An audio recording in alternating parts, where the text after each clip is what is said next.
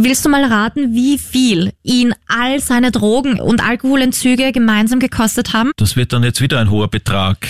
Fast zwei Millionen? Leider mehr. Neun Millionen. Wow. Ja, er gibt auch zu in seiner Biografie, auf dem Tiefpunkt seines Lebens hat er 55 Tabletten am Tag genommen, verlor alle oberen Zähne und magerte auf nur mehr 58 Kilo ab. Du meine Güte. Ha, dass Und es dann so lange gut gegangen ist, dass er von Anfang bis zum Ende dabei war.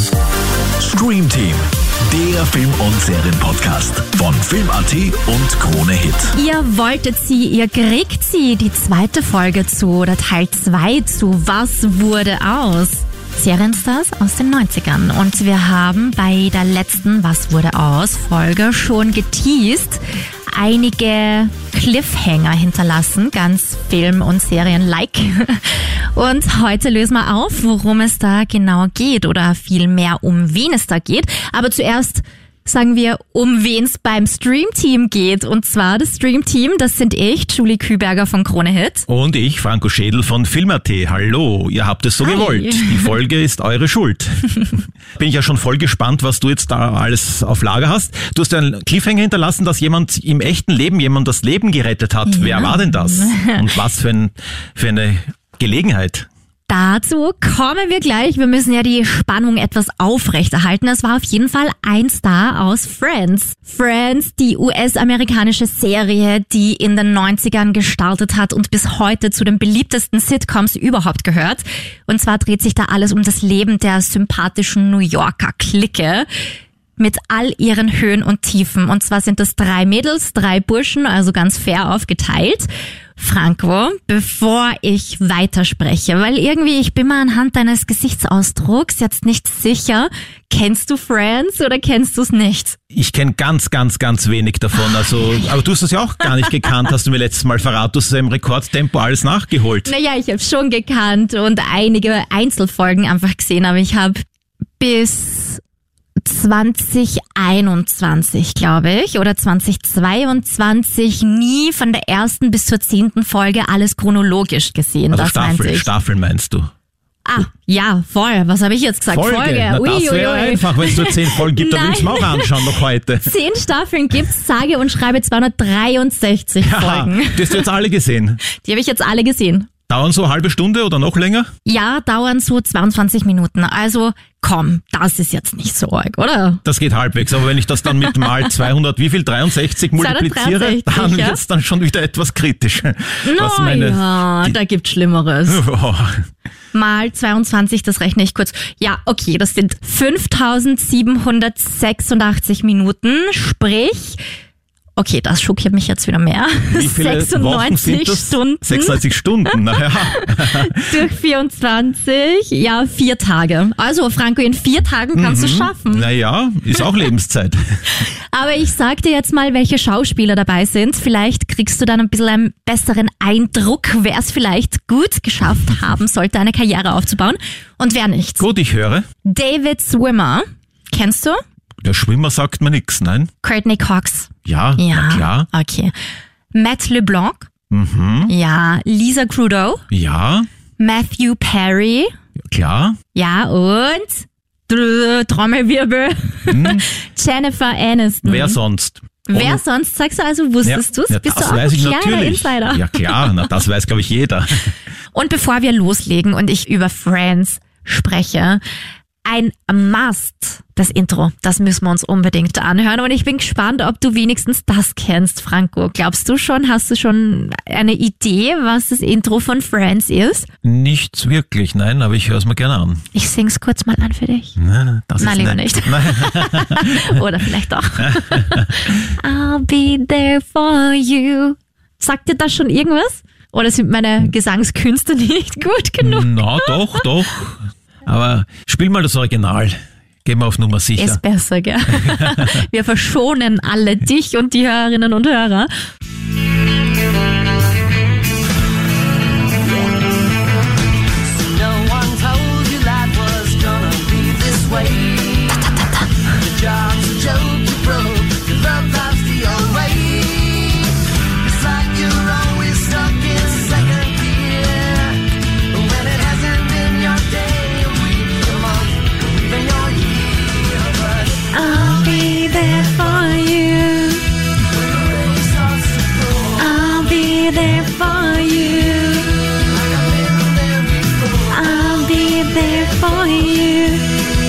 You're there for me too. Könnte eigentlich ein Beatles-Song sein. Kennst du schon, oder? Ja, sicher. Ja, schau. Wenigstens was. Und kennst du auch die Friends Reunion oder hast du davon gehört? Wusste ich auch, ja, ich habe was drüber geschrieben, aber ich habe es nicht gesehen. Was? Du schreibst über Dinge, Serien, Filme, die du nicht siehst? Ja, das kann schon mal vorkommen. Es gibt ja dann genügend Pressematerial, so darf man sich schon ein bisschen bedienen auch. Fake News hier. Ein kleiner Schummler, das geht gar nicht. okay, also 2021, die große Friends Reunion habe ich leider auch noch nicht gesehen, aber in meiner Recherche für diese Podcast-Folge habe ich herausgefunden, dass man die Reunion auf Sky schauen kann. Das werde ich sehr, sehr bald nachholen. Als Moderator hat da James Corden durch die Sendung geführt und das war wirklich angeblich laut Medien, laut Schauspieler, laut Instagram von allen SchauspielerInnen ein wirklich einmaliger und super aufregender Abend voll unvergesslicher Momente und vor allen Dingen Erinnerungen. Also das lang ersehnte Friends Stars Wiedersehen sozusagen am Original-Schauplatz der Komödie, der Sitcom, in Stage 24 auf dem Gelände der Warner Brothers Studios in Burbank. Na, was will man mehr? Da ist es sicher sehr, sind auch Tränen geflossen wohl. Nicht vor Lachen, sondern Ja. vor Rührung. Da sind sehr viele Tränen geflossen. Jennifer Aniston hat zum Beispiel auch gesagt, sie musste während dieses Specials im Mai 2021 den Raum verlassen, weil sie ihre Emotionen so überkamen, dass sie es einfach nicht mehr aushielt. Und sie sagt auch in einem Interview, ich glaube, wir waren einfach so naiv, dort reinzugehen mit dem Gedanken, was wird das wohl für ein Spaß? Und dann war ich einfach überrumpelt. Ich musste an bestimmten Punkten rausgehen, gesteht sie. Und in der Ausstrahlung sind diese Szenen aber nicht zu sehen. Und Jennifer Anderson sagt dazu, sie wisse gar nicht, wie die Produzenten das dann geschafft haben, dass das gar nicht auffällt, dass sie immer wieder mal rausgehen musste. Ja, Also sie weiß gar nicht, wie die das geschafft Aha. haben, da herumzuschnibbeln, dass das so wirkt, als wäre sie immer dabei gewesen. Hast vielleicht du gemacht. Bist auch eine Ja. Food-Expertin. Ah, geh an unserem Podcast, wird nichts geschnibbelt. zwinker, zwinker. Ja, und sie meinte halt einfach, es wäre viel härter gewesen als erwartet. Und der Grund dafür, was glaubst du? Der Grund, dass sie so emotional mitgenommen wurde, Sie und auch die Und. KollegInnen, aber ja. ja einfach eine lange Pause dazwischen gewesen und da kommen halt die Erinnerungen wieder hoch. Also sie sagt, das Wiedersehen nach all den Jahren hätte sie daran erinnert, wie sehr sie sich im Laufe der Jahre verändert haben, alle. Zum Und Negativen. Nein, aber einfach wie viel sich verändert hat. Also sie sagt da, es hat uns wirklich alle viel härter getroffen, als wir es erwartet hatten. In deinem Kopf denkst du dir so, oh, das wird ja lustig, eine Zeitreise zu machen. Aber es stellte sich heraus, dass es extrem schwierig ist, durch die Zeit zu reisen. Es habe sich so surreal, unreal angefühlt, das alte Serienset wieder zu sehen, in dem alles noch genauso war, bis hin zum kleinsten Schnickschnack auf den Regalen und die Erinnerungen von ihrem ersten Mal am Set mit den Gefühlen von heute zu vergleichen. Aha. So ein bisschen wieder beim Klassentreffen oder so, wenn man dann Ja. wieder in die alte Schule zurückkommt mit den Kollegen. Ja, und sie sagt dann auch weiter, wisst ihr, in 16 Jahren hat sich für jeden von uns eine Menge getan und vor 16 Jahren hatten wir alle noch so große Augen und ein ganzes Leben vor uns. Auch wenn es uns das Herz gebrochen hat, uns von diesen zehn Jahren und dieser Familie und diesen Menschen und der Arbeit, die wir alle so gerne gemacht haben, zu verabschieden. Es ist nostalgisch auf eine Art, die auch ein wenig melancholisch ist, denn es hat sich so viel verändert und wir haben alle verschiedene Wege eingeschlagen. Manche waren einfach, manche waren nicht so einfach für uns. Obwohl ja 16 Jahre ist jetzt auch nicht wirklich die Welt. Das ist jetzt auch nicht so lange. Ja, aber ich glaube in dem Alter schon, weil die waren damals so jung. Ja. Dann haben sie zehn Jahre gedreht. Und jetzt sind nochmal 16 Jahre vergangen. Also wenn du das zusammenrechnest, Ja. 26 Jahre Sind seit dem ersten Drehtag. Vierteljahrhundert gleich. Da tut sich schon viel und wir werden auch gleich herausfinden, was sich in den Leben aller getan hat, warum das vielleicht auch so viel Wehmut erweckt hat. Was auf jeden Fall super cool war, auch bei der Reunion, dass zahlreiche prominente Gäste auch bei ihnen auf der Couch Platz genommen haben, wie zum Beispiel David Beckham oder Justin Bieber oder James Corden, Cindy Crawford, Cara Delevingne, Lady Gaga oder auch Reese Witherspoon. Weil das alles Fans waren natürlich. Ja, und alle teilten dort auch ihre ganz persönlichen Lieblingsmomente der Sitcom. Und letztendlich Das ist das traurige Ende der Sitcom. Stellt sich heraus, es wird keine Neuauflage geben und es ist auch keine Fortsetzung geplant, weder als Serie noch als Film.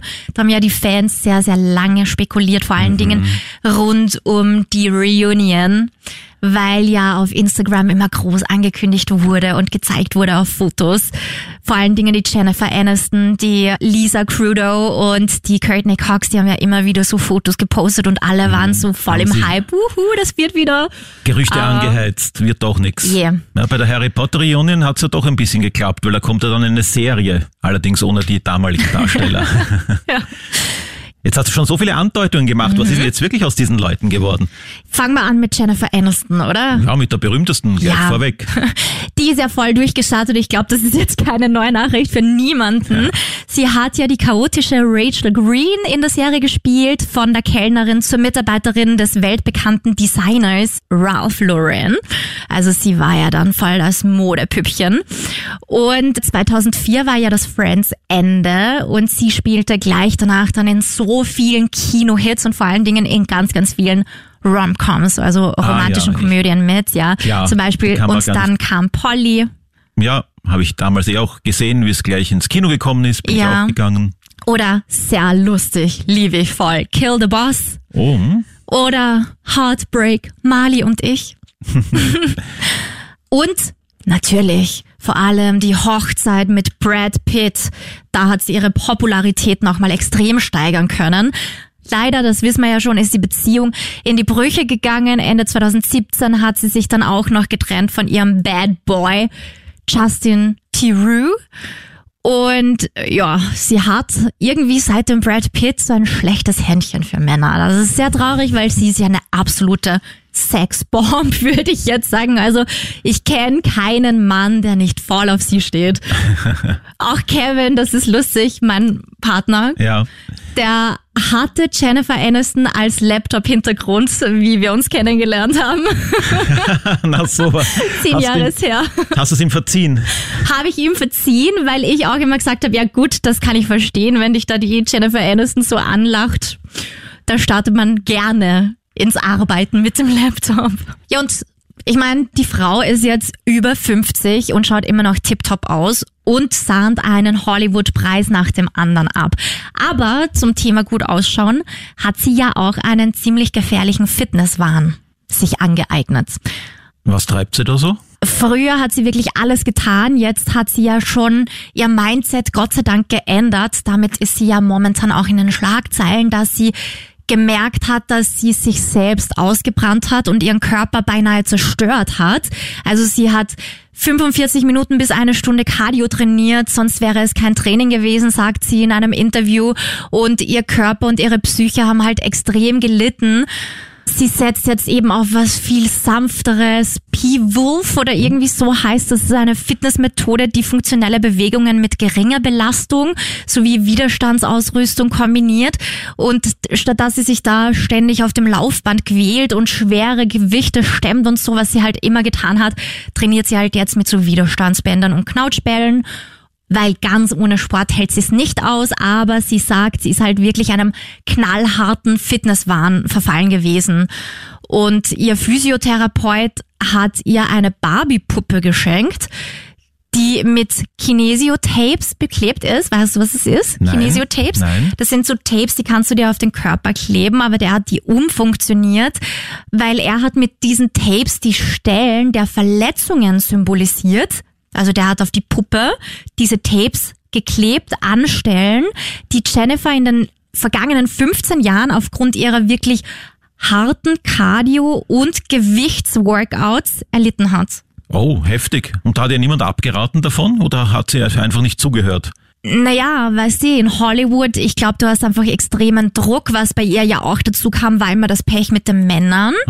Sie ist ja immer gehandhabt worden als so Sexbomb und ich glaube, einerseits war das so die Kompensation der Männerwelt gegenüber, so sie muss schön sein, sie muss toll ausschauen und gleichzeitig sie muss auch diesen Hollywood-Ansprüchen genügen und halt wirklich diese Sexbomb sein, für die sie ja in Hollywood auch immer wieder verkauft wird in den Filmen.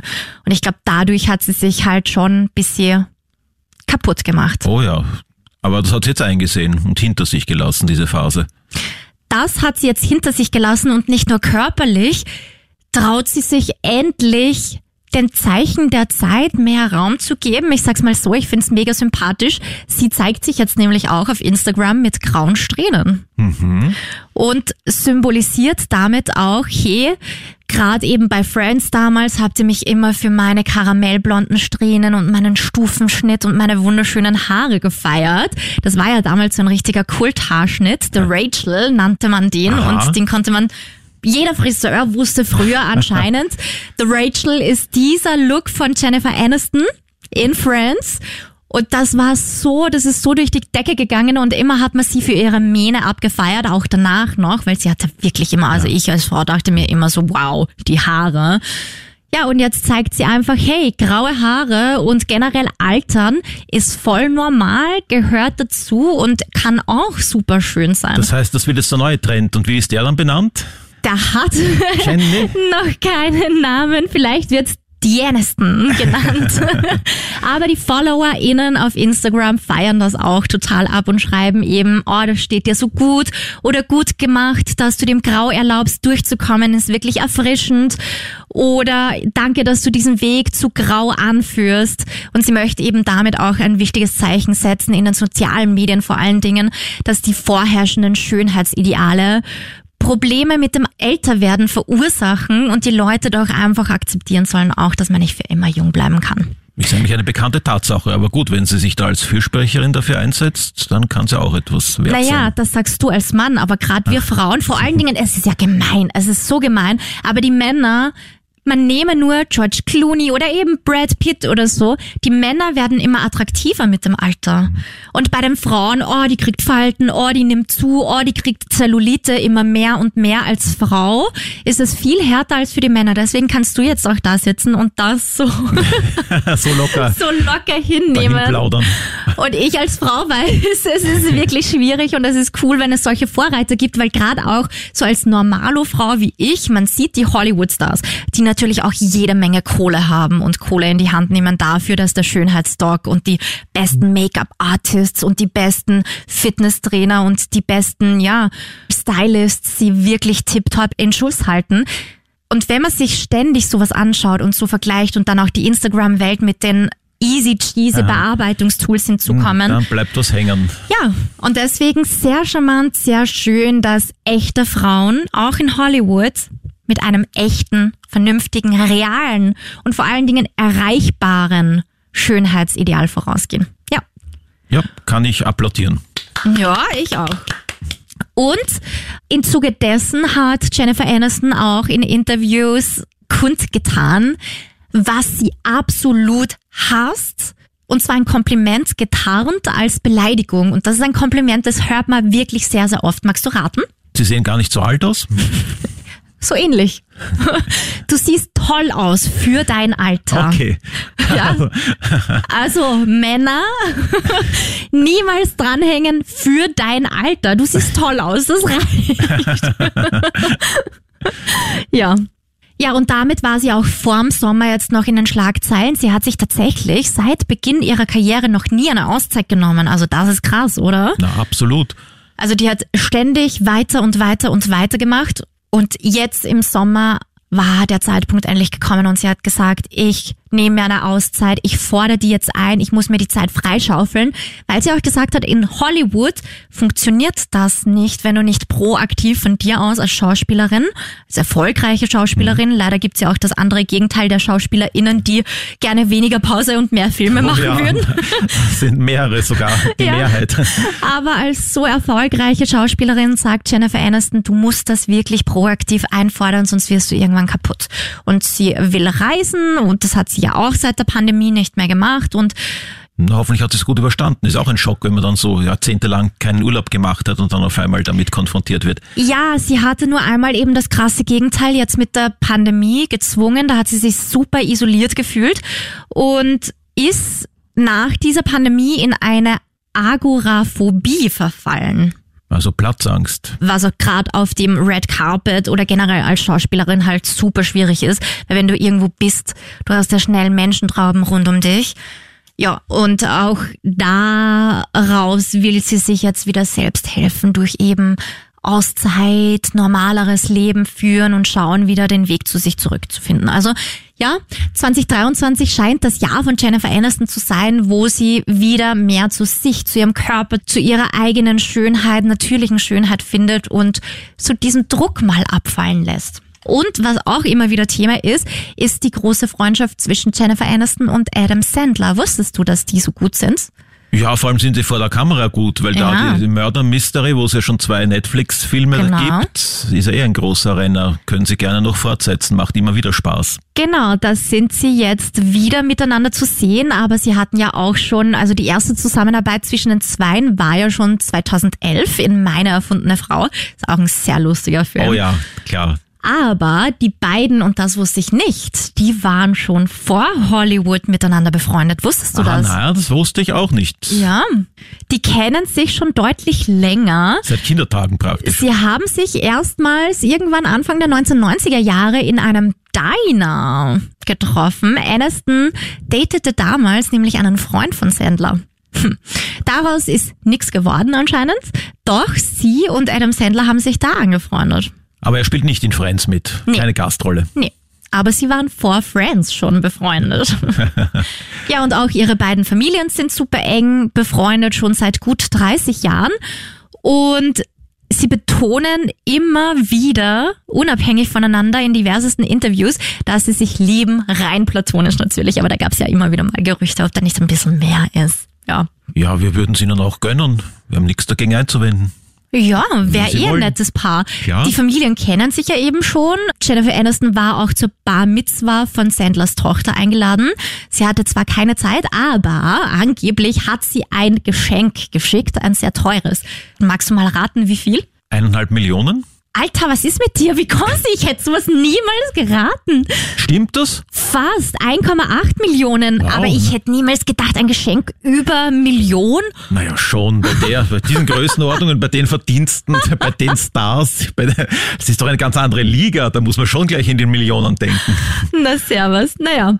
Ja, und Jennifer Aniston kümmert sich auch immer im Auftrag von Sandlers Ehefrau am Filmset um seine Ernährung und achtet während der Dreharbeiten darauf, dass er sich so gesund wie möglich ernährt, hat Jennifer Aniston verraten. Also sie ist da ein Vorbild für Sandler und der bewundert auch wirklich ihre Fitness. Und im Gegenzug dazu macht sich Adam Sandler Gedanken über Jennifer Anistons Liebesleben. Gut aufgeteilt. Was auch ziemlich krass ist, wo man auch merkt, die hat Geld ohne Ende seit Friends und durch ihre ganzen Filme.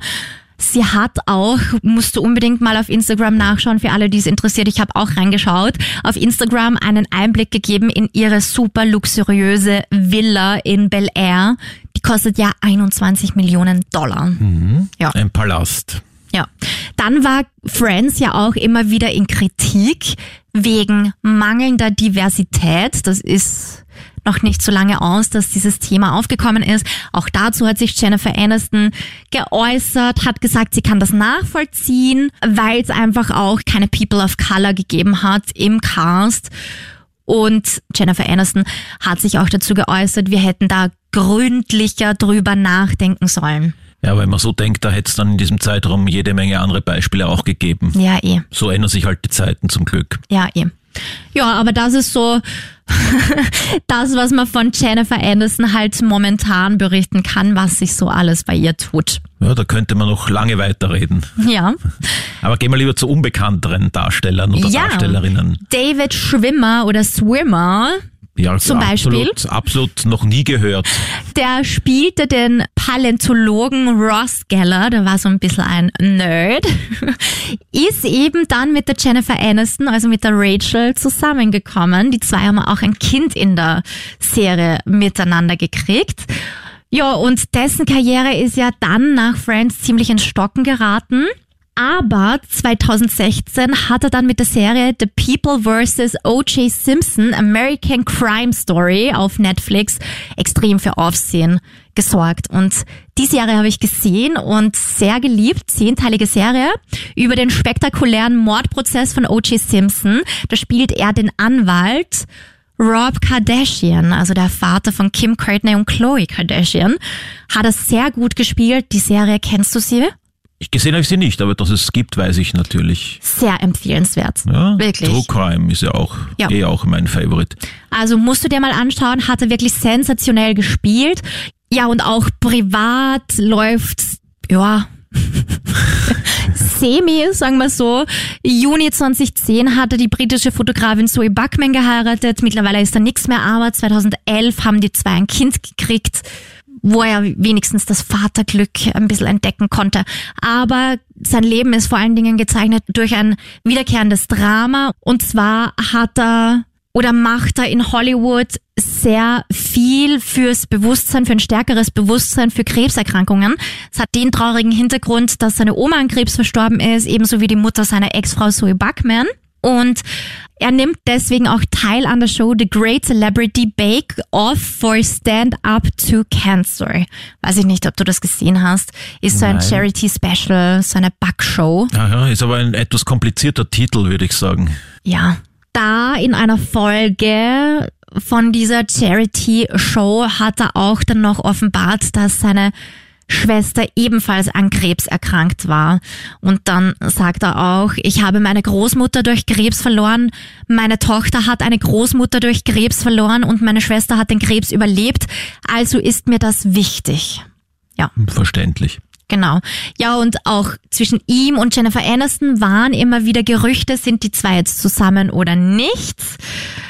In der Serie waren sie ja zusammen und auch auf Instagram veräppeln sie sich immer gegenseitig. Da hat Jennifer Aniston zum Beispiel mal halbnackt unter der Dusche sich geregelt und davon halt auf Instagram gepostet und dazu geschrieben, es kommt bald etwas sozusagen. Hüpf rein, David, oder was? Bitte? Hüpf rein, David, oder was? Nein, nein, aber er hat dann drunter kommentiert und auch das nachgemacht und konnte sich den Spaß einfach nicht verkneifen und hat dann selbst auch ein eigenes Duschbild veröffentlicht. Etwas weniger sexy, aber sehr, sehr lustig, ja. Das kann man sich eh auf Instagram anschauen. Das ist wirklich sehr, sehr witzig, liegt schon ein bisschen länger zurück, aber zahlt sich auf jeden Fall aus, da nach unten zu scrollen. Also er hat sich das selber abgeknipst in der Dusche auch mit viel mehr Schaum, deutlich weniger Sexappeal und kontert ihre mysteriöse Ankündigung mit ein Handtuch, hoffe ich.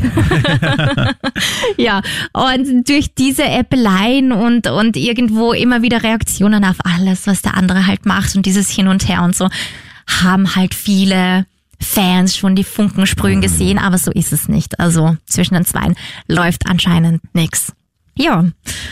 Und jetzt kommen wir zu der Person, der Jennifer Aniston das Leben gerettet hat. Und zwar es war Ja. Jennifer Aniston, die jemanden im echten Leben das Leben gerettet hat. Wow. Matthew Perry, der hat ja den Chandler Bing in der Serie gespielt. Das ist der Sohn des Schauspielers John Bennett Perry. Kennst du vielleicht? So dunkel, ja. Sein Stiefpapa war dann der NBC-Nachrichtensprecher Keith Morrison. Und aus dieser Ehe zwischen dem Nachrichtensprecher und seiner Mutter sind dann auch nochmal fünf Halbgeschwister entstanden.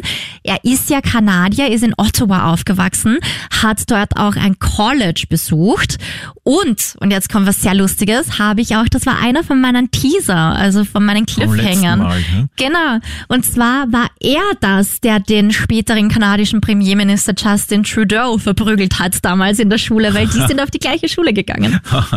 Genau. Und mit 15 Jahren ist er dann nach Los Angeles gezogen, weil auch sein Vater ja, wie erwähnt, Schauspieler war und dort gearbeitet hat. Und da spielte er aber erstmals sehr erfolgreich Tennis. Und da ist er dann in Lebensgefahr gekommen am Tennisplatz. Wir kommen noch dazu. Okay. Mittlerweile ist, schaut er ja super alt und verwahrlost und vom Leben gezeichnet aus, hat den Hintergrund, dass er halt sehr einer Alkohol- und Tablettensucht verfallen ist. Also da haben wir es wieder, was wir beim letzten Mal auch schon hatten. Und er hat ja eine Biografie veröffentlicht und er sagt auch, der Ursprung dieser Süchte lagen in einem schweren Unfall, die er sich bei den Dreharbeiten zum Film, und den kennst du vielleicht, Fools Rush In, Herz über Kopf im Jahre 1997 zugezogen hat. Ja, den kenne ich. Genau, da hatte er eben bei den Dreharbeiten einen Unfall, musste an der Bauchspeicheldrüse operiert werden und daraus resultierten dann so super krasse Schmerzen, dass er immer wieder eben zu Schmerztabletten griff. Und das ist dann gefährlich. Und durch diese Tabletten dann auch immer wieder zu Alkohol, wollte sich halt komplett betäuben, hat dann auch sehr, sehr viele Rehab-Aufenthalte zwischen 1997 und 2011 gemacht. Er galt dann nach 2011 eigentlich als clean, musste aber dann 2019 erneut in den Entzug. Also so ganz hat er es dann doch nicht geschafft. Aber dazwischen lagen einige Kinoerfolge, wie zum Beispiel Keine halben Sachen, kennst du? ja, Oder 17 Again, den kenne ich mit dem Zac Efron. Kennst du den auch? Da hat er den Papa gespielt. den habe ich nicht gesehen, nein. Okay. Ja, und 2015 bis 2017 war er auch dann immer wieder in schnell eingestellten Produktionen mit dabei und er hat dann gemeinsam mit, vielleicht kennst du den, Andrew Hill Newman, eine Produktionsfirma gegründet, die sich nennt Valve Teen Productions. Kennst du die? Auch nicht, nein, sagt mir nichts. Die Haben arbeiten eng mit Warner Brothers zusammen. Okay. Ja, und im Jahr 2021 erschien eben der Film Friends The Reunion und da haben die Hauptdarsteller übrigens laut Berichten 2,5 Millionen Dollar dafür erhalten. Die hat er aber, glaube ich, eh gut gebrauchen können, weil willst du mal raten, wie viel ihn all seine Drogenentzüge und Alkoholentzüge gemeinsam gekostet haben, angeblich? Das wird dann jetzt wieder ein hoher Betrag in Millionenhöhe, sagen wir, oder fast zwei Millionen. Leider mehr. Anscheinend 9 Millionen. Wow. Ja. Also nur für die Entzüge, also er hat nicht für Drogen so viel ausgegeben. Das kommt dann nochmal dazu wahrscheinlich. Er sagt, er hat im Laufe seines Lebens, das ist ein Zitat aus einem Interview, gut und gerne 9 Millionen Dollar dafür ausgegeben, nüchtern zu werden. Okay. Also ich glaube, das sind die Drogen und der Alkohol nicht, Nicht mit inkludiert in dieser Aussage. Ja, und im November 2022, wie ich vorhin schon kurz angeschnitten habe, ist seine Biografie, seine Memoiren sind veröffentlicht worden. Friends, Lovers and the Big Terrible Thing. Und diese Biografie hat er seinen eigenen Angaben zufolge ohne Ghostwriter geschrieben. Na bravo. Da Ja. war er dann, war er gerade in einer klaren Phase. Und in dieser Biografie geht's natürlich um seine jahrzehntelange Drogen- und Alkoholsucht und es geht auch darum, dass eben das beinahe sein Leben beendet hätte. Alkoholabhängig sei er mit 18 schon geworden, als er täglich Alkohol getrunken hat oder zu trinken begonnen hat. Durch den Alkohol, sagt er, habe er sich nicht verlassen gefühlt, stritt nicht mehr mit seiner Mutter, war nicht mehr schlecht in der Schule, fragte sich nicht mehr, worum es im Leben eigentlich geht. Alles war einfach weggespült. Das ist so eine Aussage von ihm. Und bis zum Jahr 2022 ein Jahr nachdem er eigenen Angaben zufolge clean wurde, also anscheinend 2021 wurde er anscheinend dann clean, hatte er sage und schreibe, laut seiner Biografie, 64 Entzugskuren, 15 Reas und einen Aufenthalt in der Psychiatrie sowie rund 6000 Treffen der anonymen Alkoholiker und 14 teils sogar schwere Operationen durchgemacht. Wow, das ist ein Rekord, ein trauriger Rekord. Ja. Und eben hinzu kam dann noch sein Medikamentenmissbrauch aufgrund seines permanenten Pillenkonsums. Das war anscheinend, also unter anderem hat er genommen Oxytocin, Xanax, Hydrocodon und Vicodin. Kann ich nicht aus eigener Erfahrung reden. Das was ein oder andere kenne ich von Two and a Ja, Half Men. Xanax, Xanax sagt mir was. Ja. zumindest. Und deswegen platzte ihm 2018 sein Dickdarm. Und nach der Operation folgte dann eine Lungenentzündung, dann fiel er zwei Wochen ins Koma und die Ärzte hatten ihm zu diesem Zeitpunkt eine Überlebenschance von zwei Prozent nur gegeben. Oh. Ja. Ja, und dann folgte anscheinend eine Behandlung am Genfer See in einer Klinik, wo er dann Propofol bekommen hat von seinem Ärzteteam. Und das habe dann wiederum zu einem Herzstillstand geführt. Also ein, ein Pechvogel. Ja, schon irgendwie. Es zieht sich halt alles durch. Und wegen der Darmerkrankung beziehungsweise aufgrund der Operationen, die dann eben folgten, trug er insgesamt neun Monate einen Stoma-Beutel mit sich. Also das ist ja dieser künstliche Darmausgang, soweit ich weiß, oder? Ja, Und er habe sein halbes Leben in irgendwelchen Suchtkliniken oder Einrichtungen verbracht, sagt er. Teilweise ist er auch während der Dreharbeiten von der Klinik ins Studio gefahren und zurück und den Vertrag für die Staffeln 6 und 7 von Friends sagt er, hat er damals unterschrieben mit einer Infusionsnadel im Arm und Dilaudid im Hirn. Ich weiß nicht, was das ist, aber auch irgend so Droge halt. Und am Set von Friends konnte er niemandem davon erzählen, aber Jennifer Aniston, und jetzt kommen wir endlich zu Jennifer Aniston, hat ihm am Set dann immer wieder zu verstehen gegeben, dass sie davon weiß, dass er wohl alkoholkrank sei, alkoholsüchtig sei, weil sie doch seine Alkoholfahne riechen würde. Das müssen die anderen auch gerochen haben. Ja. Aber anscheinend hat nur sie zu ihm gesagt, Den Mut gehabt, das auszusprechen. hör zu, ich weiß davon, ja. Und er sagt auch nur während der neunten Staffel sei er nüchtern gewesen. Und ich finde, in der neunten Staffel hat er aber am ärgsten ausgeschaut. Aber wahrscheinlich, weil dann alles hochkam, weil er ja nicht mehr in diesem Alkohol- und Drogenflow drinnen war. Und das in einer Comedy-Serie. Ja, ziemlich krass auch eigentlich, dass das ging, dass, man das er so spielen konnte Eben, auch. Dass man das dann so überspielen kann. Ja, und er sagt dann auch, das Ende von Friends nach eben über 200 Folgen im Jahr 2004 hat ihn dann noch tiefer runtergezogen, weil die Serie hat ihm dann doch wenigstens noch einen Grund gegeben, jeden Morgen aufzustehen und es am Abend vor den Dreharbeiten vielleicht ein bisschen ruhiger angehen zu lassen. Und er gibt auch zu in seiner Biografie auf dem Tiefpunkt seines Lebens hat er 55 Tabletten am Tag genommen, verlor alle oberen Zähne und magerte auf nur mehr 58 Kilo ab. Du meine Güte. 55 verschiedene Tabletten. Vielleicht. Weil Weiß ich nicht. Er nahm bis zu 55 Tabletten am Tag und er sagt auch, und ich finde jetzt, ich dachte mir immer, während ich Friends gesehen habe, dachte ich mir immer so, Alter, der muss irgendwie Alkoholiker sein, weil wie der ausschaut, so aufgeschwemmt, so Orge, Augenringe plötzlich so zugenommen, dann wieder schlank, da irgendwas passt da nicht. Und er sagt auch selber, den Verlauf von seiner Sucht, den kann man richtig beobachten in Friends. Er sagt da auch mal, bin ich dick, ist es der Alkohol, bin ich dünn, sind es die Tabletten. Ha, Krass, oder? dass Und es dann so lange gut gegangen ist, dass er von Anfang bis zum Ende dabei war. Ja. Und jetzt kommt wieder Jennifer Aniston ins Spiel. Aufgrund seiner starken Gewichtsschwankungen hat sie ihm dann angeboten, ihm da beim Training und beim Gewichtstraining zu helfen. Also war auch gefährlich, weil ich habe mal gehört, was, wie sehr sie das übertrieben hat. Ja, aber sie hat ihm anders das Leben gerettet. Da kommen wir dann noch dazu. Und warum erzählt er das jetzt alles überhaupt in seiner Biografie? Er sagt halt, er möchte dadurch, durch seine Offenheit eben zur Aufklärung zum Thema Drogen- und Alkoholsucht beitragen, beisteuern und eben anderen auch helfen. Und er sagt, wieder ein Zitat, man muss erst berühmt werden, um zu erkennen, dass weder Geld noch Ruhm glücklich machen.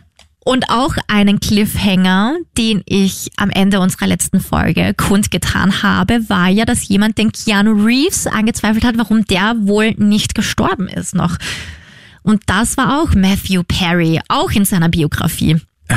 Und zwar hat er sich super geschmacklos geäußert über den Keanu Reeves. Ja, jetzt wo du sagst, habe ich das auch, kommt mir jetzt auch eine Erinnerung wieder hoch, dass ich das damals gelesen habe. Ist auch noch gar nicht Ja. so lange her. Er hat sich mittlerweile auch für diesen Satz, den ich dir gleich sagen werde, öffentlich entschuldigt. Er sagt auch dazu, ich habe eine dumme Sache gesagt. Es war gemein, so etwas zu tun. Aber was ist jetzt passiert? Eben, es ist 2022 im November seine Biografie Friends, Lovers and the Big Terrible Thing veröffentlicht worden und darin ging es auch um den Tod seiner befreundeten Kollegen River Phoenix und Chris Farley und Heath Ledger.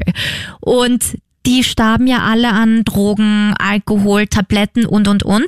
Und er sagt dann in seiner Biografie, warum sterben denn so viele originelle Denker und Leute wie Keanu Reeves, die weilen noch unter uns? Ja, also geschmackloser geht's nicht. Ja, also das kann man ja wirklich irgendwie so deuten, warum müssen denn talentierte Menschen sterben und jemand, der so untalentiert und unoriginell ist wie Keanu Reeves, der darf noch leben. Das ist halt, ja, Grenzwertig Ja. oder schon drüber. und das ist halt ist schon. nicht so gut. Aber jetzt glaube ich auch, was du vorhin gesagt hast, dass er keinen Ghostwriter gehabt hat. Ja, das stimmt. ja, aber eben mittlerweile hat er sich entschuldigt öffentlich. Vielleicht meint das Karma auch nicht so gut mit ihm, weil auch öffentlich geworden ist der Grund, warum er nicht wie ursprünglich geplant im Netflix-Erfolgsfilm Don't Look Up mit Superstar Leonardo DiCaprio zu sehen war. Und zwar der Herzstillstand, von dem ich vorhin erzählt habe, wo er die Medikamente in der Entzugsklinik bekommen hat, der war während dieser Zeit und deswegen konnte er da nicht mitspielen. Ja, ist ihm viel entgangen, weil der Film kann schon was. Ja. Ist ein, ein Aufgebot von unglaublichen Stars auch versammelt. Vielen auch nicht entgangen ist die Tatsache, dass er während der Dreharbeiten sehr verliebt war in eine Kollegin von Friends. Was glaubst du? Die Jennifer wird wohl nicht gewesen sein. Doch, die Doch, Jennifer wirklich. war's, Es ja. wird dann aufgelegt gewesen. In seiner Biografie sagt er, er war total verknallt in sie. Er hat sie damals auch angerufen, wollte sie beeindrucken, dass er gleich zwei Rollen jetzt gleichzeitig gespielt hat mit Friends. Und sie ist aber überhaupt nicht auf, auf seine Flirtversuche angesprungen und hat stattdessen einfach vorgeschlagen, komm, lass uns einfach Freunde bleiben. Einen Kuss hat's aber trotzdem gegeben zwischen den Zweien, aber nur vor der Kamera, nur für ihre Rollen, Rachel und Chandler. Und eben, sie hat ihm auch das Leben gerettet, sagt er in seiner Biografie, und jetzt sind wir endlich beim Punkt, auf den alle schon warten, indem sie diejenige war, die ihm am häufigsten ihre Hand gereicht hat und eben ihm zur Seite gestanden ist, mit ihm Okay. geredet hat und ihm geholfen hat und einfach aber auch nicht diesen Druck anscheinend ausgelöst hat. Also war das jetzt metaphorisch zu verstehen eigentlich? Naja, sie war für ihn da und ich glaube schon, ich habe mich ja aus psychologischen Gründen schon öfter mit dem Thema Drogensucht oder generell Süchte auseinandergesetzt, weil ich wollte ja ursprünglich auch mal Psychologie studieren. Ja, weiß ich. Das, was ja diese Leute am häufigsten brauchen, ist einfach ein gesettelter Background, also Menschen, die sie nicht zwingen und verurteilen und schimpfen und so halt, sondern positiv bestärken und sie auf ihren Weg zum Entzug insofern begleiten, dass sie in dir auslösen, in dem Süchtigen auslösen, dass er das selber möchte. Und das scheint sie anscheinend ganz gut Hingekriegt, zu haben. Hingekriegt zu haben, so halbwegs, genau. weil wir haben gehört, viele Rückfälle auch. Ja. Und der Chandler, jetzt kommen wir zur nächsten, war in der Serie Friends zusammen und später verheiratet mit Monica Geller. Und Das war eine Köchin mit einem, einem extremen Sauberkeits- und Putzfimmel und in echt heißt sie Courtney Cox und ich mag die voll gern. Ich mochte sie ehrlich gesagt in der Serie nicht so gern, Da weil mir ihr Charakter teilweise so ein bisschen überzogen Ah, war. war sie dir zu sauber? Nein, ich stehe ja selber auch auf Sauberkeit und Ordnung. Also irgendwo habe ich mich wiedererkennen können, aber nur zu einem kleinen Teil. Aber die war mir schon ein bisschen too much. Aber wo sie mir gar nicht too much war, war in einer sehr, sehr coolen Serie, die leider viele nicht kennen. Und zwar Cougar Town. Da hat sie von 2009 bis 2015, also nach Friends, TV-Erfolge gefeiert, weil sie da eben die Hauptdarstellerin Ah. gespielt hat. Oh, du brauchst mich jetzt gar nicht fragen, ob ich die kenne, weil Ja, wenn du eh schon vorher eh schickst, schon. dass es viele nicht kennen, dann Ja, und wenn ich dich ansehe, ich weiß es mittlerweile schon, dass du es nicht kennst. Ja, und sie war auch in der achten Staffel von einer weiteren meiner Lieblingsserien dabei, Scrubs, die Anfänger. Genau. Und da ist sie nicht der Dr. Cox gewesen, sondern hat eine Rolle übernommen. Der Dr. Cox war ja jemand anderer. Aber das war 2008. Da hat sie in drei Episoden die Rolle der Chefärztin, der Dr. Maddox, gespielt. Ja, von 2009 bis 2015 eben Cougar Town war eine Comedy-Serie. Und da hat sie auch als ausführende Produzentin mitgewirkt. 2013 hatte sie dann einen Gastauftritt in der Fernsehserie Go On. Und da hat sie dann eben neben Matthew Perry erneut gespielt. Und lustig bei ihr, sie war, bevor sie überhaupt in die Schauspielerei gefunden hat, hat sie begonnen, Innenarchitektur zu studieren. Da Oh. haben wir auch eine Gemeinsamkeit. Ich habe es zwar nicht studiert, aber ich wollte es mal studieren. Und sie hat das College aber dann wegen ihrer Modelkarriere sausen lassen. Sie hat nämlich dann gemodelt in New York und zum Beispiel für einige Titelblätter, Cover-Shootings gemodelt, aber auch in diversesten Werbespots. War ja vielfältig begabt. Ja. Und was ich sehr lustig fand und in der Recherche für diese Folge das erste Mal irgendwo gelesen habe, war, dass sie eigentlich der Mittelpunkt der ganzen Serie hätte sein sollen, weil sie anscheinend vom Bekanntheitsgrad am größten war und deswegen hätte sie so die Hauptfigur sein sollen. Aber eigentlich waren letztendlich alle sechs Darsteller auf gleicher Ebene. Und das macht ja auch den Charme aus, finde ich, an dieser Serie, dass alle sechs Charaktere so gleich eingebunden werden und voll charakterisiert werden einfach. Ja, und ansonsten war Courtney Cox auch zu sehen in Scream. Kennst du vielleicht. Ja, na, selbstverständlich, alle Teile. Ja, und ansonsten hat die Courtney Cox leider mit sehr vielen unvorteilhaften Beauty-Behandlungen für Aufsehen gesorgt. Und das war auch ein Cliffhanger, den ich letztens hinterlassen habe. Sie war nämlich die, die versucht hat, mit allen Mitteln, mit Botox und Hyaluron, was nur geht im Gesicht, gegen das Älterwerden anzukämpfen und der Jugend, der ewigen Jugend hinterher zu jagen und hat sich da wirklich zahlreiche Behandlungen machen lassen, zahlreichen Injektionen unterzogen hat auch wirklich schon schlimm ausgeschaut. Und es ist ja, sie sagt auch selber, es ist ein Dominoeffekt. Dir fällt auch gar nicht mehr auf, dass du ein bisschen seltsam aussiehst. Also lässt du immer mehr machen, weil du für dich selbst immer normal aussiehst, sagt sie. Und das ist die große Gefahr hinter diesem Beauty-Wahn. Und für alle anderen war der Unterschied zu früher war deutlich erkennbar und für alle anderen hat sie halt nicht normal ausgeschaut. Und sie sagt auch selber, du schaust in den Spiegel und sagst, oh, das sieht gut aus. Dir fällt gar nicht auf, wie das für außenstehende Personen aussieht. Manchmal versucht man es zu sehr und dann schaut man sich ein Bild von sich selbst an und denkt, oh Gott, sehe ich furchtbar aus. Also mittlerweile hat sich das Botox, ja Gott sei Dank, Botox baut sich ja von alleine ab. Hyaluron baut sich ja auch zum Teil ab, aber kann ja auch so verknoten und so. Da hat sie sich auch ziemlich viel wieder rausziehen lassen. Das stelle ich mir sehr, sehr furchtbar vor. Ist nicht beneidenswert. Sie sagt auch, Gott sei Dank lassen sich diese Filler entfernen. Ich habe viel Mist damit gebaut, aber ich konnte die meisten Missstände davon rückgängig machen. Also im Laufe der Jahre hat sie jetzt ihr Verhältnis zum Altern auch deutlich angepasst, ähnlich wie Jennifer Ja, Aniston grad sagen. anscheinend. Sie sagt auch, es war wirklich Quatsch, dass ich immer darüber nachdachte, älter zu werden, als ich noch richtig jung war. Das war Zeitverschwendung. Was keine Zeitverschwendung war, waren ihre zahlreichen erfolgreichen Rollen. Also sie ist ja neben Jennifer Aniston eigentlich, würde ich sagen, jetzt die erfolgreichste von allen sechs SchauspielerInnen. Sie hat jetzt auch 2023 auf dem berühmt-berüchtigten Walk of Fame endlich ihren Stern bekommen. und Lisa. Crudo und Jennifer Aniston waren mit dabei und haben mit ihr gefeiert. Und sehr lustig, auf Instagram verfällt sie immer wieder jetzt zurück in ihre Rolle als Monica Geller mit ihrem Putzfimmel. Da sieht man sie nämlich auch den Walk of Fame ihren Stern schrubben, macht Ja. das auch für SchauspielkollegInnen. Und das ist irgendwie schon so ein bisschen ein Running Gag geworden. Habe ich Also- sogar das Video gesehen. schon. Hast du gesehen? Ja, ja. Da ist auch so eine witzige Musik dabei und echt sympathisch macht sie das. Also feiere ich total ab. Am 27. Februar war die Enthüllung, ist gleichzeitig die 2750. Plakette auf der Touristenmeile. Ja, und da im Video sieht man sie halt mit Küchenrolle und Sprühflasche und ja, ein richtiger Flashback halt zu ihrer Rolle. Eine Putzteufelin. Ja, eine Sauberkeitsfanatikerin.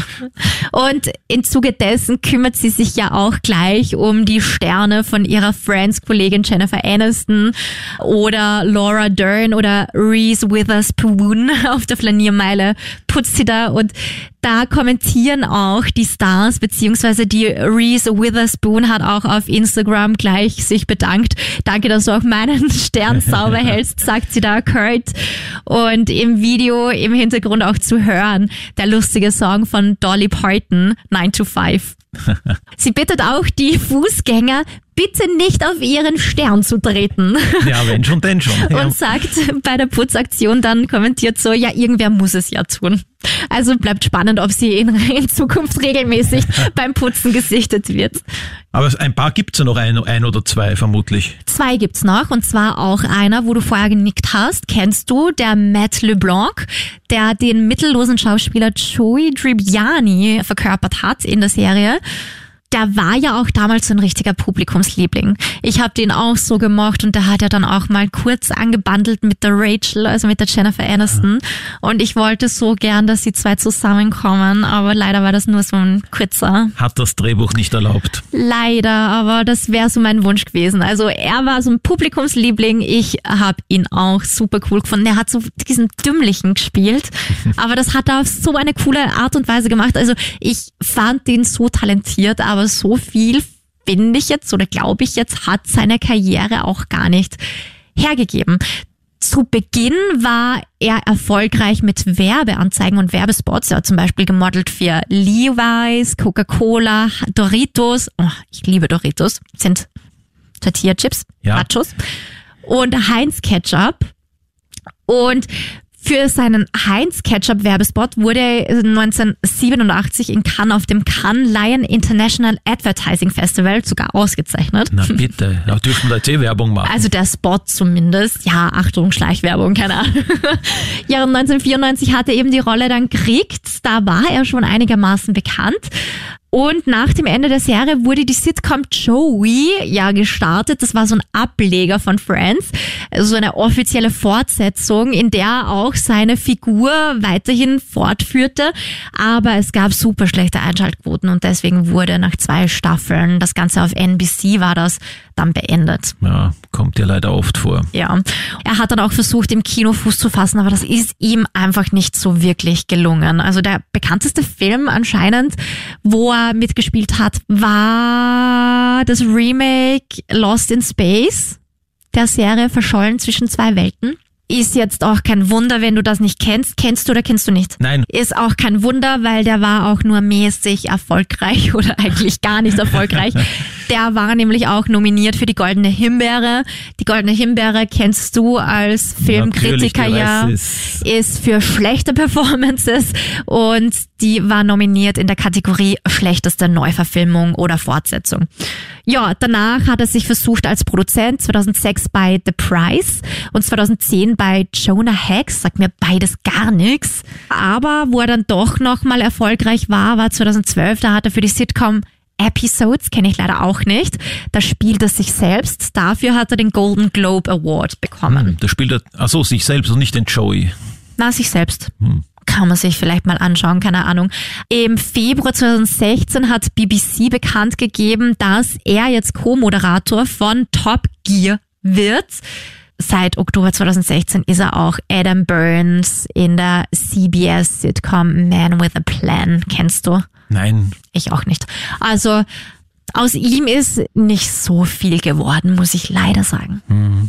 Tut mir irgendwie leid, weil wie gesagt, ich dachte, er gehört eigentlich zu den talentiertesten. Aber es freut mich schon, dass er nicht so abgestürzt ist wie der Matthew Perry. eben, aber das wird kaum ein zweiter schaffen, diesen Negativrekord aufzustellen. Das auf jeden Fall. Aber Matthew Perry hat jetzt in meiner Wahrnehmung schon ein bisschen mehr trotzdem noch geschafft als, also im Ja, Schauspielerischen, das auf jeden Fall, das muss man sagen. als Matt LeBlanc. Leblanc. hm. Ja. Ja, und dann gibt's noch eine, und zwar die war ziemlich crazy, die fand ich lustig, aber ich finde, sie war vielleicht am wenigsten prägnant für die Serie. Sie hat wahrscheinlich schon für die Serie viel ausgemacht, aber für mich war sie die, die ich am wenigsten wahrgenommen habe. Und zwar die Lisa Crudeau. Kennst du die? Ja, dem Namen nach zumindest. Ich könnte jetzt nicht auf Anhieb sagen, wo sie noch mitgespielt hat, aber das wirst du eh gleich du übernehmen. Ja, sie hat noch in einigen Kinoproduktionen mitgespielt, aber irgendwie bleibt sie auch für Hollywood für immer die Phoebe von Friends. Also sie, sie war sehr eigenwillig, hat immer ihre Gitarre dabei gehabt, hat aber zwei Rollen gespielt bei Friends und zwar sich selbst und dann auch ihre Zwillingsschwester Ursula, die ist auch immer wieder mal vorgekommen. Interessant, das ist fast wie bei Twin Peaks mit der Laura Palmer. Ja, und gleichzeitig war die Zwillingsschwester Ursula auch in der Serie Verrückt nach dir, die sie da dargestellt hat. Ja, und für diese Rolle gewann Crudo 1998 auch einen Emmy für herausragende schauspielerische Leistungen in einer Nebenrolle in einer Comedy-Serie. Und neben drei Emmy-Nominierungen erhielt sie auch Nominierungen für den Golden Globe, Screen Actors Guild Award und American Comedy Award. Also generell so die Schauspieler aus den 90ern und 2000ern waren ja hunderttausend Male, das war ja bei OC California auch, haben viele Preise gekriegt, waren hunderttausende Male für alles Mögliche nominiert. Bei ihr will ich es deswegen anmerken, weil sie sich ja trotzdem jetzt in anderen Rollen nicht zu, zu 100 Prozent durchgesetzt hat, aber sprechen wir mal weiter über sie. Sie hat schon immer eine Leidenschaft für die Schauspielerei gehabt, dachte aber, als sie das College verließ, trotzdem irgendwie nicht dran, dass man das zum Beruf machen könnte oder dass sie das zu ihrem Beruf machen könnte. Sie hat in ihren jungen Jahren schon immer wieder Szenen aus ihren Lieblingsfilmen nachgespielt, aber immer so im Familien- und Freundeskreis. Und nach dem College ist sie dann nach Kalifornien zurück und da ist die Schauspielerei dann als Leidenschaft bei ihr wieder so richtig aufgeblitzt. Und ein Freund ihres Bruders, der war Schauspieler und Komödiant, John Lovitz, und der hat dann zu ihr gesagt, geh komm, verfolg doch deinen Traum. Und dann hat sie mit einer Improvisationstrainerin begonnen, so schauspielerisch sich zu entfalten und ist dann auch Teil einer Improvisationstheatergruppe geworden in Los Angeles. Und ja, irgendwann kam dann Friends. Ja, aber das fördert auf jeden Fall die Kreativität, wenn man im Impro-Theater tätig Ja, ist. auf jeden Fall. 1994 kam dann eben Friends und 1995 heiratete sie Michael Stern. Den Namen kennt man. Mhm. Und zusammen mit ihm hat sie dann 98 ein Kind gekriegt und diese Schwangerschaft ist bei Friends auch eingebaut worden. Da hat man das nämlich so verkauft, dass sie in der vierten und fünften Staffel die Drillinge ihres Halbbruders ausgetragen hat. Das war eine ganz crazy Story. Das klingt doch so. ja.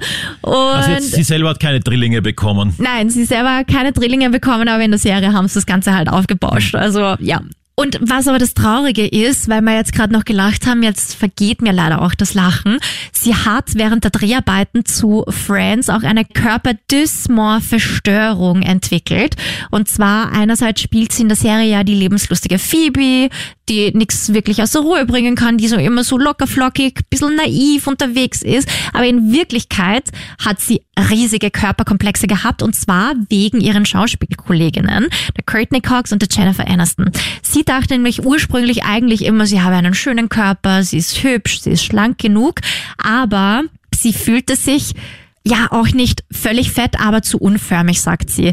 Das ist auch ein Zitat von ihr. Ich habe immer gedacht, dass ich total dünn bin, bis ich dann bei Friends war und gemerkt habe, oh, ich sehe nicht so aus, wie ich es immer gedacht habe.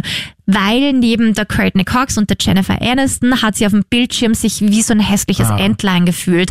Und sie sagt auch, anfangs dachte ich noch, es liegt daran, dass ihre Outfits, also von den Zweien, so geschneidert waren, dass ihre Figuren vorteilhaft hervorgehoben werden. Dann wurde ja aber irgendwann bewusst, okay, das ist nicht so. In der Zwischenzeit ist sie aber zu den Kolleginnen gegangen, um eben sich Tipps zu holen. Hey, wie, wie schauen denn eure Outfits aus? Wie sind die geschneidert? Um dann auch ihrem Kostümdesigner diese Informationen weiterzugeben. Das hat aber nichts geholfen. Und sie sagt dann wieder, das ist wieder ein Zitat, ich musste einsehen, es war leider nicht nur der Schnitt. Deshalb war ich echt verzweifelt. Ich fragte mich, sollte ich eine Diät machen? Und es dauerte dann noch Jahre, bis sie irgendwann endlich anfangen konnte, happy mit sich selber und ihrem Körper zu sein. Und sie sagt auch, das wieder ein Zitat, wenn man älter wird, dann lernt man den eigenen Körper viel mehr zu schätzen. Da sind wir auch wieder bei Hat sie- dieser Entwicklung Hat eigentlich. sie mit allen dreien jetzt gemeinsam, Ja. dass sie zu dieser Erkenntnis gekommen ist. Ja. Und was noch super, super lustig ist, ein Song, der in der Serie Friends sehr prägnant ist und immer wieder vorkommt. Und ich habe dir ja vorhin auch schon erzählt, in der Serie hat sie für ihre Rolle immer die Gitarre dabei und singt im Café, wo die Sex sowieso sich jeden Tag treffen und die Rachel damals auch gearbeitet hat. Und ein sehr bekannter Song ist Smelly Cat. Aha. Smelly cat, smelly cat, what are they feeding you? Everybody! Smelly cat, smelly cat, it's not your fault. Monica! They won't take you to the vet. Chandler! Obviously not their favorite pet. Joey! May not be a bed of roses. Rachel! You're not a friend to those with noses. Ross, those are the only lines we have, sorry. Okay. Back to the chorus, everybody. Smelly cat, smelly cat, what are they feeding you? Smelly cat, smelly cat, it's not your fault. A smelly cat!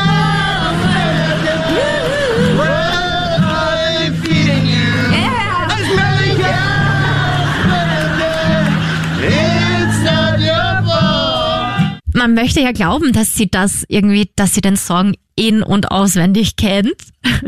Aber bei der Reunion, da hat sie ein Duett mit Popstar Lady Gaga, die ja auch zu Gast war bei der Reunion. gemacht und die zwei performten gemeinsam den Song Smelly Cat. und sie hat aber dann zugegeben, sie musste tatsächlich wieder lernen, wie der Song geht. Also sie, sie sagt, ich schnappte mir meine Gitarre und merkte plötzlich, dass ich die Akkorde vergessen hatte. Aber glücklicherweise, und jetzt kommt's, konnte ihr das Internet helfen.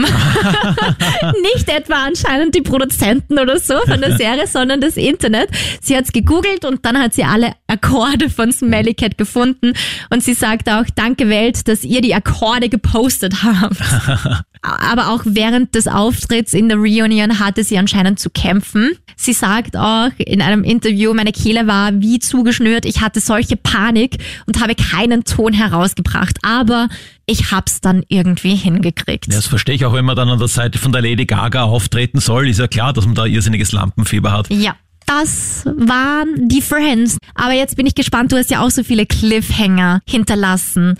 Was ist denn deine Serie und deine, wer sind denn deine Stars, wo Ja, es heute hab- weitergeht? Ich habe es ja schon letztes Mal angedeutet und es ist eine ganz logische Weiterführung, weil nach Twin Peaks kommt dann eigentlich Akte X. Ohne diese ja. vorhergehende Serie hätte es das nicht gegeben. Noch die große Frage, die die Serie kennst du jetzt aber schon auch, vermutlich. Ähm, ich weiß nicht, wie ich sagen soll. Also unsere Geschmäcker sind doch ziemlich unterschiedlich, stelle ich fest. Äh, ich glaube, das liegt am unterschiedlichen Alter. Ja, weil das war praktisch schon eine Serie, wo ich damit aufgewachsen bin. Es ist eine der seltenen Fälle, wo ich wirklich jede einzelne Folge gesehen habe. Das war doch ziemlich viel. Ich glaube, an die 200 Episoden insgesamt ist von 1993 bis 2002 mal in neun Staffeln erschienen. Und bis auf eine einzige Folge, das weiß ich, habe ich alle gesehen. Aber ich Okay. weiß jetzt nicht mehr genau was. Ich weiß nur, in einen Banküberfall ist es da gegangen, was ich nicht kenne. Also das müsste ich mal recherchieren, dass ich dann auch noch die Lücke schließe, die allerletzte. Denken Sie an Ihre größten Ängste, Diese Leute machen keine Fehler. Ihre schlimmsten Befürchtungen Wir haben keine Bezeichnung für das, was diese Männer getötet hat. und Ihren schrecklichsten Albtraum. Und multiplizieren Sie es mit X. Vertrauen Sie niemandem, Mr. Mulder. Heißt deswegen Akte X, weil man quasi diese Orgenfälle mal X multiplizieren muss, so das wie es der Trailer sagt. Nein, das sind die X-Files, das sind ungelöste Fälle, die irgendwelche übernatürlichen Hintergründe vermuten lassen. Mystery-Sachen, wo dann halt die Monster vorkommen oder die Aliens oder irgend so etwas in der Art. Und da wird dann pro Folge praktisch ein Fall gelöst. Das kann auch mal komödiantisch werden, gibt's auch immer wieder Ausrutscher. Und es lebt halt auch von dieser Chemie, die zwischen diesen beiden herrscht. Da die, der Fox Mulder, der da abgestempelt ist, der da im Keller sitzt und seine Akten bearbeitet, der Spinner, der da an die UFOs glaubt und was weiß ich alles. Das ist ja der David Duchovny, den wir ja Duchovny. letzte Woche ja, schon, schon mal haben. kurz vorgekommen, weil er in Twin Peaks, aber wirklich nur in zwei Folgen mal vorgekommen ist. Und Hauptdarsteller bei Californication. Das natürlich auch. Und er hat ja auch zur Zeit von Act X 1993 in einem Film an der Seite von Brad Pitt mitgespielt. Der heißt auch California zufälligerweise. Mhm. Da war der Brad Pitt ein Serienkiller, ein sehr, sehr gefährlicher. Vielleicht hören wir uns auch da kurz das Intro noch an. Oh ja, das Weil ich wirst glaub, du das ist sicher super auch bekannt. das kennst oder gibt wird's gleich so unheimlich auch. Da weiß man gleich, da schweben die Geister, glaube ich, gleich herum. Aber das ist ja so das typische Alien-Ding, Ja. oder? Aber geht's um Aliens jetzt? Immer wieder, natürlich. Es gibt ja die ganz große Verschwörung. Das ist so eine, ein Handlungsstrang, der wirklich durch alle Serienstaffeln sich durchzieht, weil die Toch, die, die Schwester vom Fox Mulder, also vom Duchovny, die Rolle gespielt, die wurde ja angeblich von Aliens entführt und Ah. da sucht er sie jetzt schon seit Jahrzehnten, dass er herausfindet, was da wirklich passiert ist. Naja, dann erzähl uns nicht, was in der Serie Nein, passiert nein, ist, nein, sondern erzähl uns, sondern was mit den DarstellerInnen passiert ist. Ja, dann fangen wir einfach mit dem Duchovny an. Wie gesagt, er hat auch schon mal mit Brad Pitt gespielt in diesem einen Krimi und dann ist er immer wieder in weiteren Filmen auch aufgetreten, zum Beispiel so eine Science-Fiction-Komödie Evolution von 2001, aber er war auch in Dramen zum Beispiel tätig und dann kam eben, wie gesagt, der zweite große Serienerfolg von 2007 bis 14 mit Californication. Da brauchen wir jetzt auch nicht unbedingt viel darüber sagen, das ist eh von aller, aller Welt bekannt und wird gerühmt.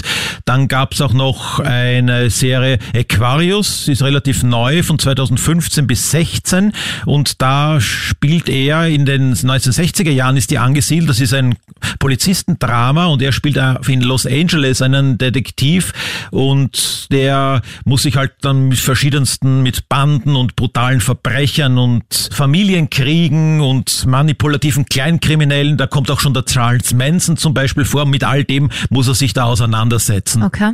Ja, und er hat sich dann aber auch immer wieder längere Auszeiten von der Schauspielkarriere gegönnt, weil er eben auch an anderen Dingen Interesse hatte. Aber nicht abgestürzt ist, oder? Nein, das Sehr auf gut. keinen Fall. Nein, nein, er war einfach nur kreativ auf anderem Sektor. So hat er zum Beispiel seit 2015 drei Musikalben auch veröffentlicht.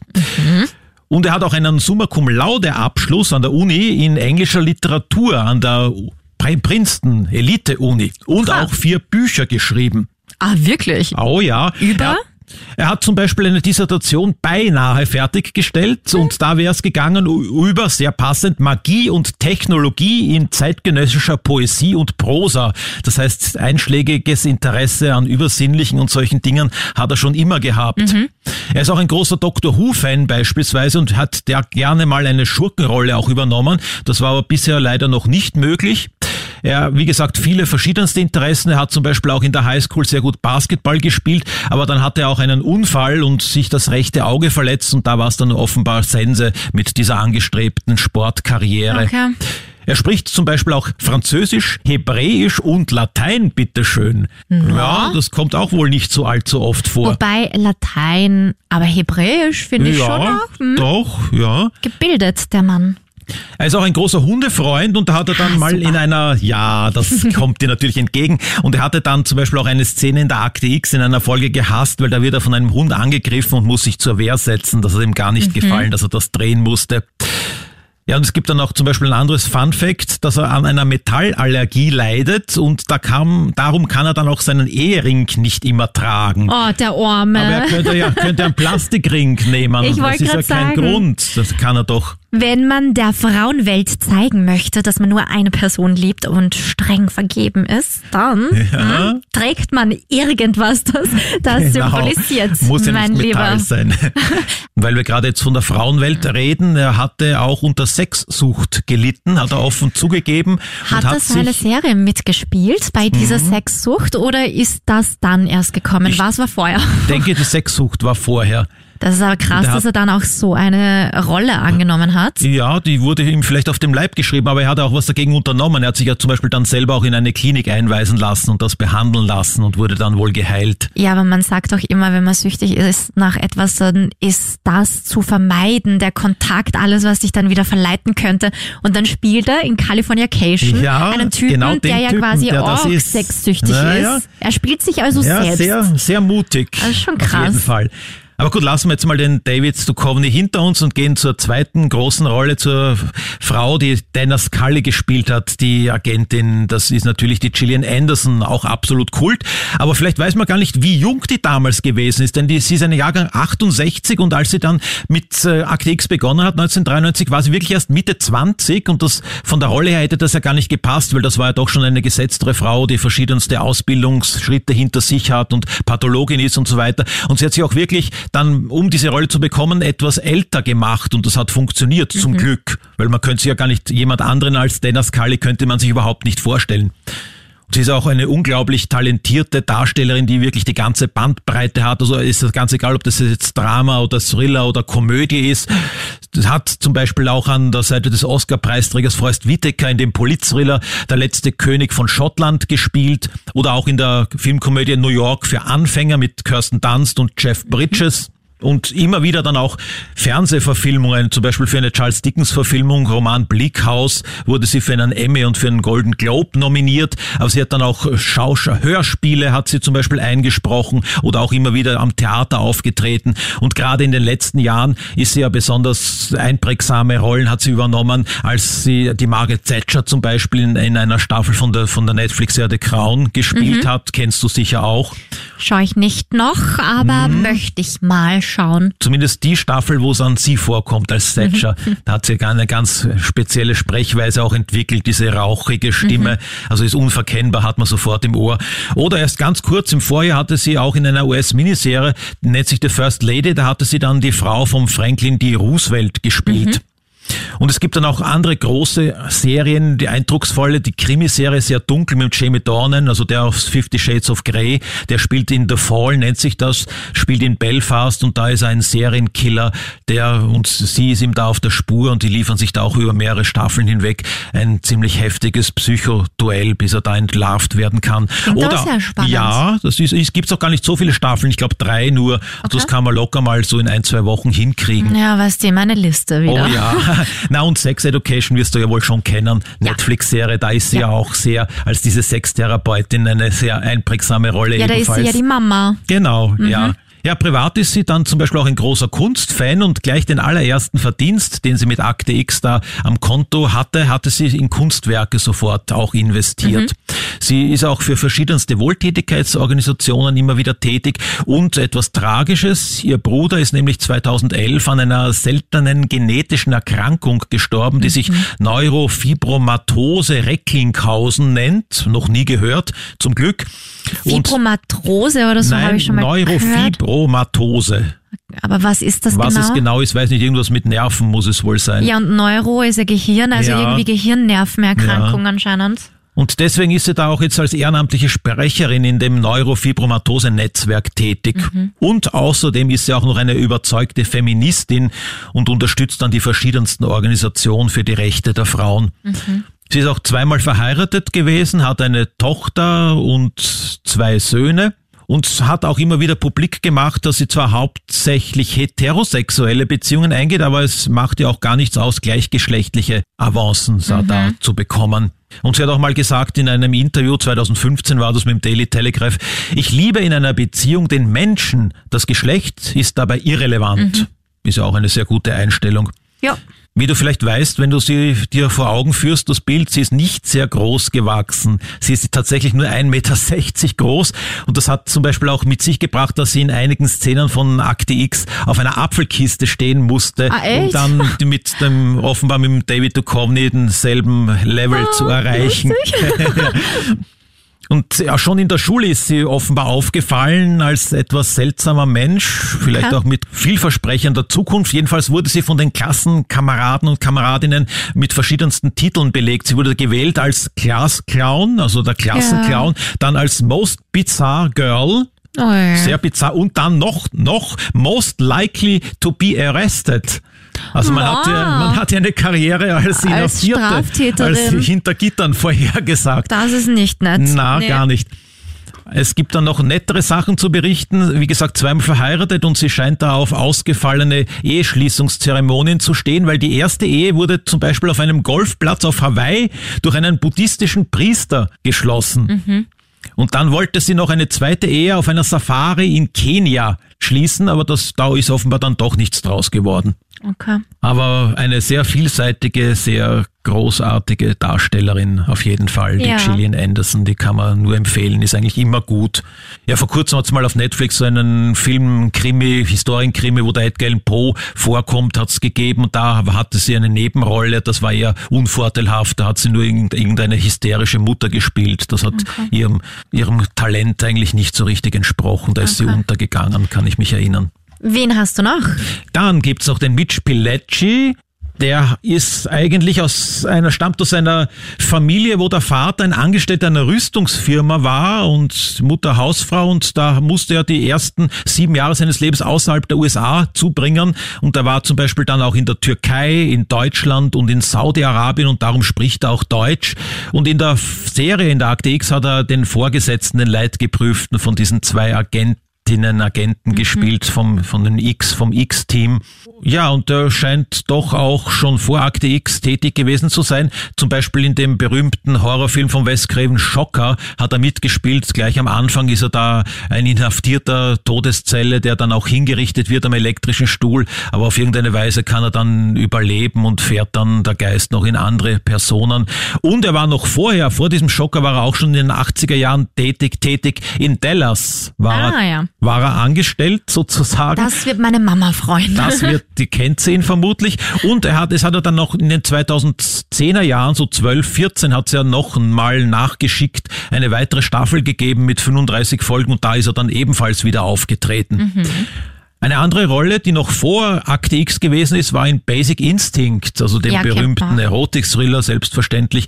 Ja, und in den letzten Jahren war er zum Beispiel auch in einem der Transformer-Filme dabei oder in der American Horror Story, der berühmten Anthologieserie auf Netflix oder auch in der Walker Texas Ranger Fernsehserie 1998 im Original mit Chuck Norris und auch dann im Remake seit 2021 ist er ebenfalls wieder tätig. Also es dür- dürfte doch ganz gut im Geschäft sein und hat bei einigen bekannten Serien auch mitgewirkt.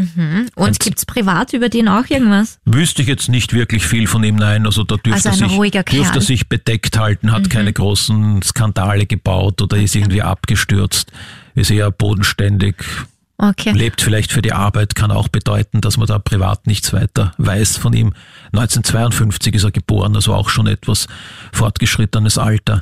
Und jetzt bin ich aber gespannt. Du hast mir nämlich schon vorab geteased. Du hast vier SchauspielerInnen dir rausgepickt. Also Ja, drei hatten wir schon. Wer Jetzt kommt, jetzt dann noch? eine wichtige Figur, der sogenannte Krebskandidat. Das ist auch Ah, ja. eine dunkle Figur, die auf der Seite des Bösen eher steht und immer wieder im Hintergrund als Drahtzieher sich betätigt. Wie ein Kettenraucher in der Rolle. Der William Bruce Davis heißt er im echten Leben, ist sogar noch älter als der vorhergehende, der Pilecci, denn der ist ja sogar im Jahrgang 1938 in Kanada geboren, in Toronto und hat eine tiefe Stimme. Das kommt ja auch sehr entgegen dieser Rolle, wo er Raucher ist. Allerdings, man muss dazu sagen, im wirklichen Leben hat er sich bereits in den 70er Jahren das Rauchen abgewöhnt und hat dann seine Bekanntheit durch die Akte X-Serie zur Unterstützung von Anti-Raucher-Kampagnen der Sehr gut. Canadian Cancer Society genutzt. Und obwohl er da jetzt so viel rauchen muss in der Akte X, das ist alles fake. Es waren nämlich Kräuterzigaretten, die er sich da immer reingezogen hat. Also war es gesund sogar. Ja, kann er das sogar propagieren. Noch was Lustiges, also er ist verheiratet und hat zwei Töchter aus einer früheren Ehe, das ist jetzt nicht lustig, aber er ist auch ein passionierter Wasserskier und hat bereits die kanadische Meisterschaft in der Altersgruppe der 65 bis 70-jährigen Wasserskifahrer gewonnen. Also auch nicht gerade zu verachten. Ja. 2011 hat er dann sogar eine Autobiografie veröffentlicht, die den Titel Where There's Smoke, Musings of a Cigarette Smoking Man trägt. Und da spielt er selbstverständlich auf die gleichnamige Akte X-Folge in der vierten Staffel an. Die trägt nämlich auch diesen Titel. Das heißt dann auf Deutsch die Gedanken des geheimnisvollen Rauchers. Und da ging es dann nämlich um die Hintergrundgeschichte dieser Figur. Da hat man dann etwas mehr erfahren, wer das eigentlich ist. Ja, und wenn man sich so die Filmografie anschaut, dann ist er doch auf eher ein Genre festgelegt. Wenn ich da jetzt mal ein paar Titel vorlese, Dark Legends, Neugier kann tödlich sein, Frozen, das ist jetzt aber nicht die Animation, sondern Untertitel Etwas hat überlebt oder Behemoth, Monster aus der Tiefe oder The Tall Man, Angst hat viele Gesichter oder The Package, Killer Games oder Gänsehaut um Mitternacht, das ist relativ neu sogar im Vorjahr, das waren vier Folgen. Also man sieht, dass er auf das Ho- Horrorgenre festgelegt ist, aus gutem Grund. Das war's? Das waren jetzt meine vier Okay. Kandidatinnen und Kandidaten von Akte X. Aber du hast sicher jetzt auch nochmal nachgeschaut, wer da noch Ja. so alles mitgespielt hat und einige Namen erkannt, Ein paar vermutlich. kenne ich, ja. Brian Cranston zum Beispiel, Breaking Bad oder Malcolm mittendrin, der Papa. Oder zum Beispiel Felicity Huffman hat ja auch gespielt in Desperate Housewives. Das war die Lynette Scavo. Immer gestresst mit sehr, sehr vielen Kindern.